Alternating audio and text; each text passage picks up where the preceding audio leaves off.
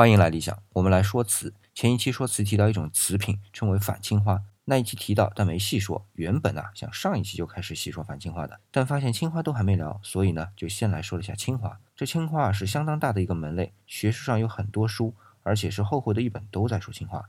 但我由于着重于反青花啊，所以就只说了青花其实是有暗刻的。好了，今天我们就来说反青花。我们想到反青花，很自然会认为啊，看上去是蓝底白花的，就是反青花。但是其实这种蓝底白花的青花工艺制成的成品啊，分为两类，一类称为青花留白瓷，一类称为反青花。我们今天只说反青花，它当然还是蓝底白花的，但不是说青花是动了刀了吗？那除了蓝底白花之外，在动了刀的花纹上仍然使用钴料进行描绘的，就称为反青花。我们之前说过了，这种反青花其实也是青花的瓷品的一种，只是它的表现形式和青花通常的表现形式相反，所以我们称为反青花。大家注意啊，如果真的让你遇见一件真品的反青花，千万不要错过，因为啊，它极其稀少。